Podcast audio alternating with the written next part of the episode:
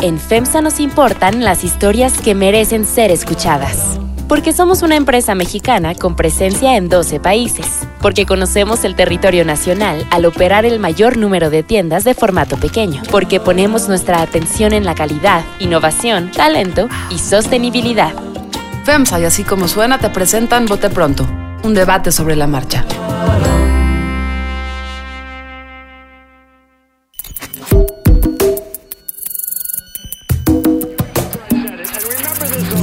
Carlos Puch, María Scherer Ibarra,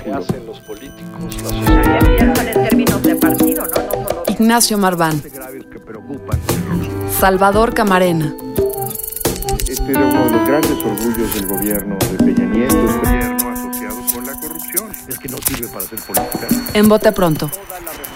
Un debate sobre la marcha.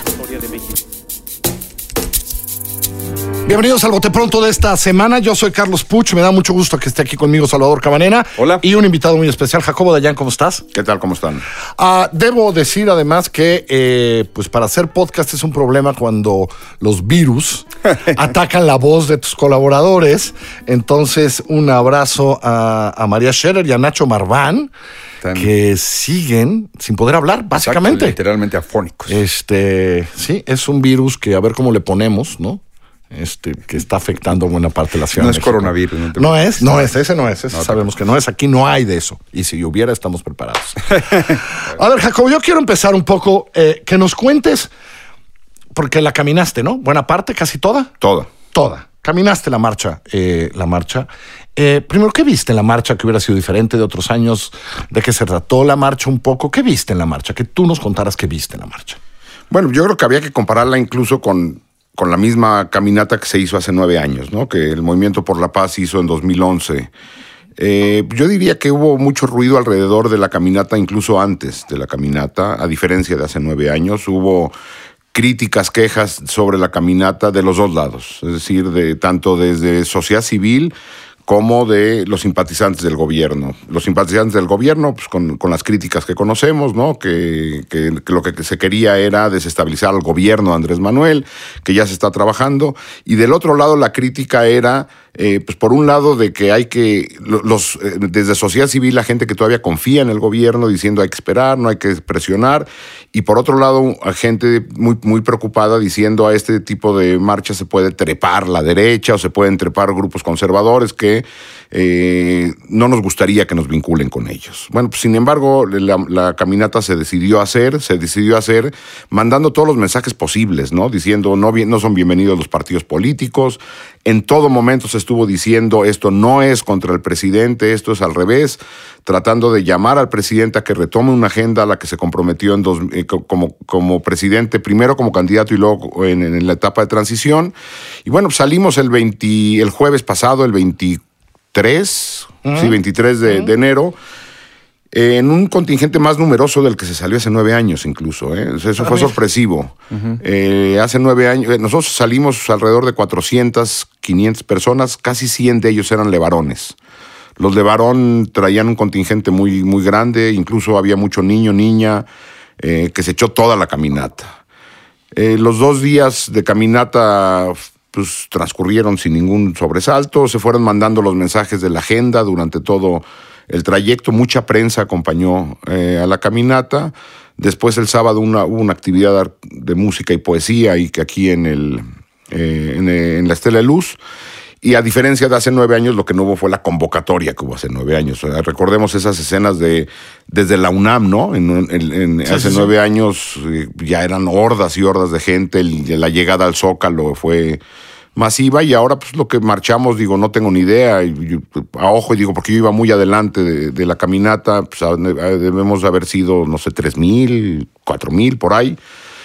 Y bueno, pues lo que, con lo que se iba era con los documentos, ¿no? Los documentos a los que se había comprometido y que se trabajó con gobernación, el gobierno actual, y no hubo respuesta. ¿Te pareció una buena decisión que, que Levarón y Sicilia decidieran no entrar y que entrara una comisión a hablar con el gabinete? Mira, eso se planteó eh, desde el principio porque lo que no se quería era detener la caminata. Hubo dos entradas. Hubo una entrada primero al Senado, donde la Junta de Coordinación Política pidió que se le entregaran también los documentos. Entonces, evidentemente no se podía detener la caminata en lo que entraban los convocantes a hacer eso. Entonces, una comisión salimos, entramos al Senado, se entregaron los documentos donde estuvieron todas las fuerzas políticas, menos Morena, PT y el Verde, casualmente. Ah, no estuvieron. No Ni estuvieron. para recibir los documentos. No, Monreal se disculpó en un tuit diciendo que tenía otras actividades, pero bueno, pues podía haber mandado o podría haber ido cualquier otro senador de Morena. Era la fuerza mayoritaria, ¿no? Así es. Pues sí, digo, y casualmente, pues no fue toda la coalición de gobierno. Y bueno, desde que se anunció, desde que Andrés Manuel eh, empezó a descalificar la caminata diciendo primero que qué flojera reunirse con Javier, que, que es un show, que la investidura, todas estas historias, eh, y, que, iba a recibir a la caminata del Gabinete de Seguridad, se dijo, pues con el Gabinete de Seguridad no hay nada que discutir. O sea, ¿cómo discutir una agenda de víctimas con militares y policías? O sea, nada más imagina, o sea, el símil es demencial. Después de la dictadura argentina, que se hubiera discutido eh, la transición con los, mili- o sea, con los militares en la agenda de víctimas. Es una Sí, sí, locura. Con Videla. Sí, Sí, o sí, sea, que con Videla. Entonces, lo que se decidió fue pues, que no entrar, que no se entrara y nada más entrara a entregar los documentos. Y eso fue lo que se hizo. Se entró, se, entregaron los documentos, se entregó una ban- la bandera que, que traímos desde, que traíamos desde Cuernavaca, una bandera intervenida con pintura de, ensangrentada y baleada. Se le entregó ahí al gabinete de seguridad y se les dijo, esta no es una agenda de ustedes, esta es una agenda del presidente. Si la quieren empujar, pues bienvenido. Esta crónica, esta relatoría que nos haces, Jaco, eh, para ustedes ya, ya tienen un balance, es decir, independientemente de números, eh, de comparaciones, lo que se propusieron, ¿cómo lo califican ya eh, concluido? Mira, desde la salida sabíamos que no iba a haber un cambio drástico por parte del gobierno.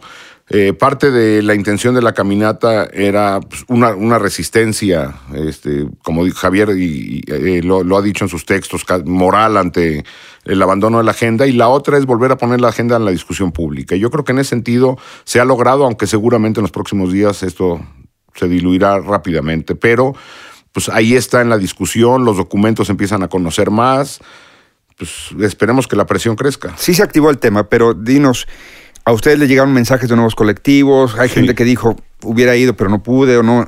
¿Hay algo más que, que está pasando? En, eh, Sí, se sumaron varios colectivos, por ejemplo, los de Guanajuato, que son recién creados con la, la ola de violencia que hay en ¿Qué está Guanajuato, que es una locura. Ya hay dos colectivos eh, nuevos de reciente creación en Guanajuato que se sumaron. Eh, se sumaron, por ejemplo, desaparecidos recientes, ¿no? Los que desaparecieron en el Sanborns. Es decir, empezaron a sumarse otros eh, colectivos, otras víctimas que no habían estado agrupadas, pero pues a las cuales no tampoco tenemos un, o sea, no hay un control ni un sobre ello, ¿no? Eh, es, es importante decir que eh, esto se frenó, digamos, en la Secretaría de Gobernación. Yo lo tengo de la Secretaría de Gobernación, que lo que dijo fue, espérense, espérense, la agenda del presidente es Ayotzinapa y comisión de búsqueda. Es correcto. ¿Quién sabe qué quiere decir? Entonces, y luego vamos a ver justicia transicional. Es correcto, aunque el discurso de Olga ha, ha estado puesto en un lugar muy raro diciendo que ya se está haciendo cosas de justicia transicional, que no es cierto. Que no es cierto, exacto.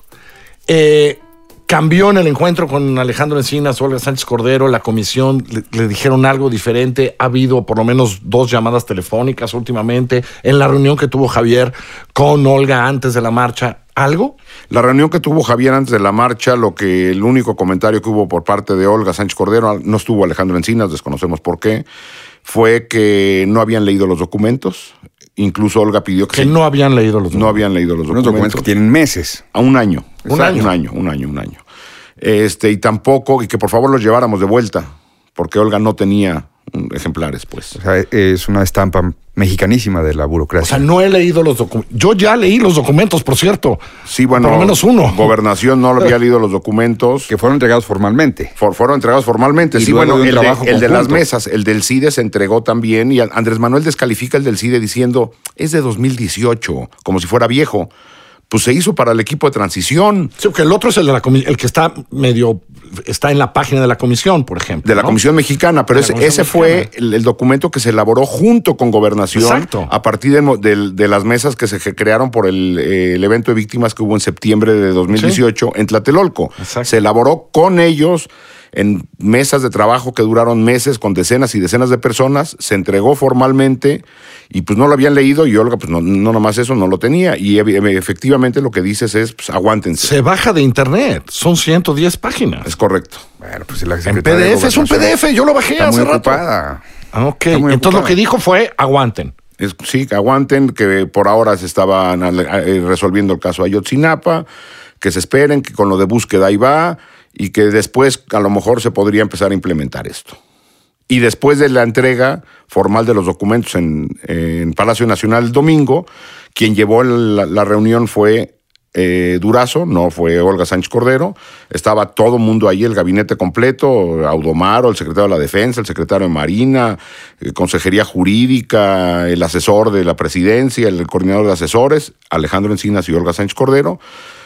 Pues quien llevó la junta fue Alfonso Durazo, se entregaron los documentos y a partir de ahí no ha habido ninguna comunicación. Pero es raro, ¿no? Que una comisión de víctimas se encuentre con el secretario de Seguridad Pública.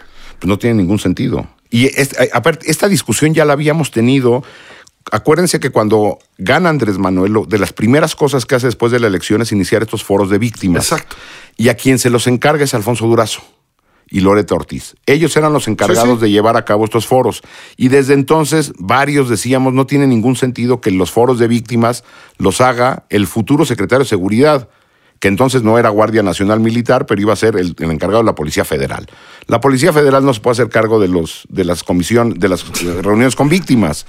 Y es hasta el evento de septiembre en que la agenda pasa de Alfonso Durazo a Olga Sánchez Cordero en gobernación.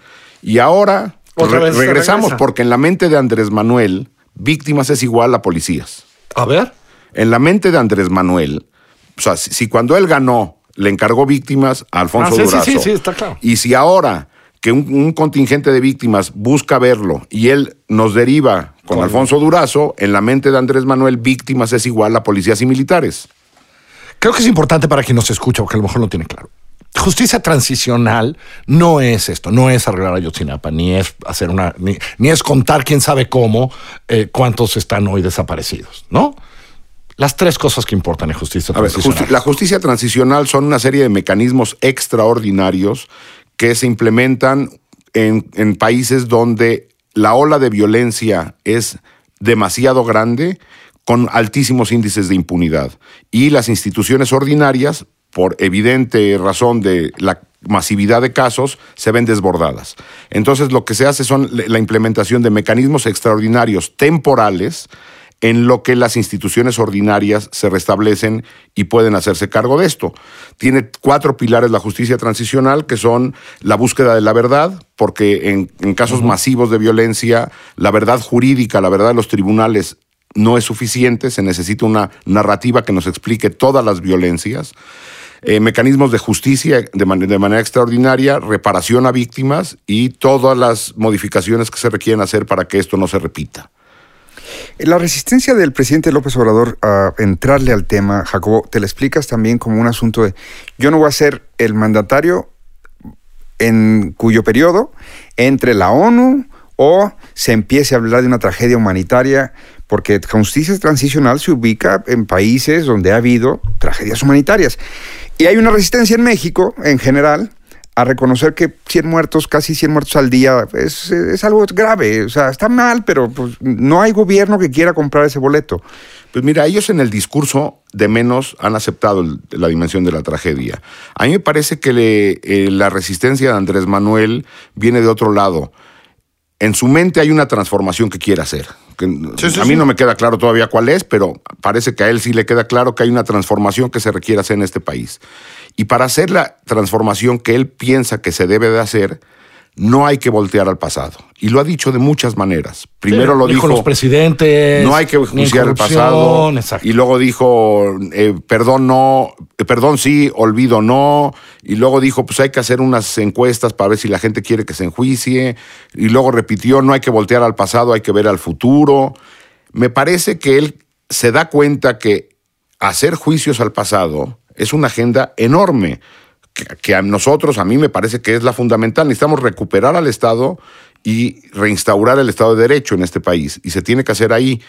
Él cree que la transformación que se necesita es olvidando el pasado. y no juzgando el pasado. Pero también porque, digamos, sabemos de muchas cosas eh, en su relación con los militares y con la nueva Secretaría de Defensa. Por una parte, que no deben estar muy contentos porque aunque lo hizo militar, pues pasó la, para que hay mucha nómina que dentro de cinco años ya no va a ser de la Secretaría de Defensa, ¿no? Cosa que, que no sé si a la Secretaría de Defensa le encanta, ¿no? Sí, estos Este, procesos evidentemente no le va a gustar ni a la, ni a la defensa, Exacto, ni a muchos sectores es- económicos y políticos del Exacto. país. Es- no Exacto, solo ese es el lío, ¿no? Sí, por eso. Y yo creo que Andrés se da cuenta de que esa, esa agenda es enorme. Se van a abrir cloacas enormes, Sí, con costos. costos brutales, va a haber mucho movimiento político y eso le ocupará todo su sexenio y a lo mejor dos sexenios a quien siga. Pero él quiere hacer otra cosa. Entonces dice, pues esto, esto no lo voy a hacer y voy a hacer mi transformación, lo que eso significa ¿Cuáles son los costos de no hacerlo? pues ya pasamos por ahí. O sea, decidimos no hacer esto en- después de la guerra sucia. Y en este país nadie salió a buscar a los desaparecidos de la guerra sucia, jamás hubo justicia. Y hoy no tenemos, por ejemplo, mecanismos de búsqueda, pues porque no salimos a buscar al pasado. Necesitamos que vengan los antropólogos de Argentina o de Perú o de Guatemala. No se hizo las transformaciones a las fiscalías del país que se tenían que haber hecho entonces, no se tenía que haber hecho los controles en el ejército que se tenía que haber hecho entonces. Los costos son brutales de no hacerlo, además de dejar en el abandono ahora a millones de víctimas, directas e indirectas. En sentido contrario, habrá quien diga, mejor sí, mejor no le movamos al pasado. ¿Cuáles serían los beneficios? ¿Por qué vale la pena pagar ese costo? No habrá paz si no hay justicia. O sea, ya en estas condiciones de violencia en el país, no podremos pacificar al país y reconciliar al país si no hay verdad y justicia. Y ahí están los ejemplos internacionales. Los países que entraron en estos procesos de manera seria han podido transitar a sociedades mucho más eh, ¿Civilizadas? pues, pues, civilizadas y armónicas en la medida de lo posible que los países que no le entraron, ¿no? Los países que no le entraron siguen acarreando es- esas broncas por años y por décadas. Porque hay un halo de impunidad que sigue vivo, ¿no? y porque las instituciones no se transforman.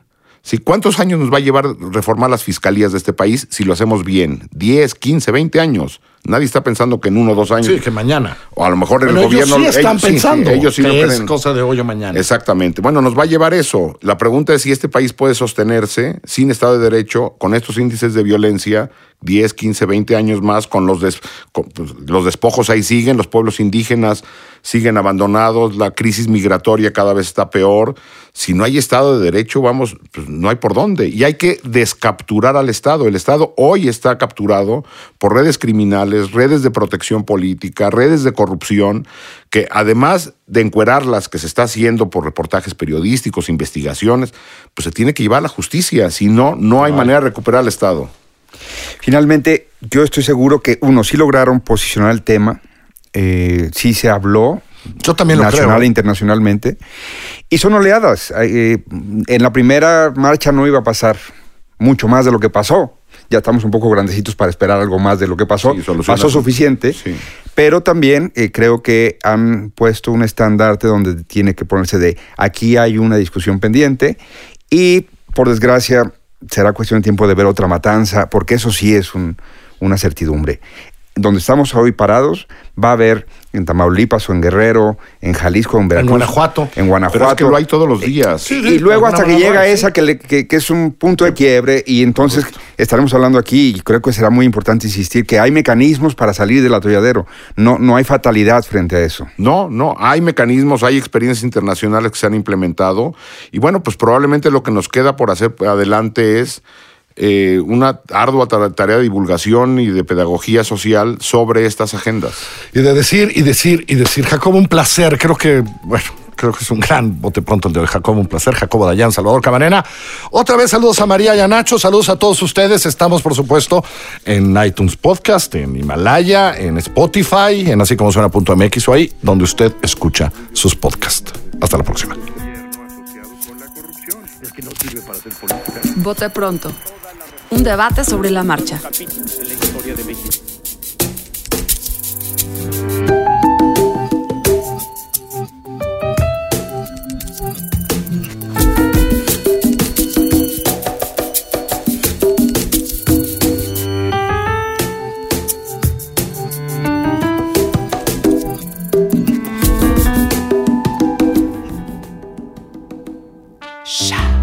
FEMSA nos importan las historias que merecen ser escuchadas. Porque somos una empresa mexicana con presencia en 12 países. Porque conocemos el territorio nacional al operar el mayor número de tiendas de formato pequeño. Porque ponemos nuestra atención en la calidad, innovación, talento y sostenibilidad. FEMSA y así como suena te presentan Bote Pronto, un debate sobre la marcha. Si te gusta escuchar el bote pronto, te va a encantar escuchar Peras y Manzanas, el análisis de la realidad económica del país con Valeria Moy. Busca Peras y Manzanas en nuestra página en así como suena.mx, en Spotify, en iTunes y en nuestra aplicación.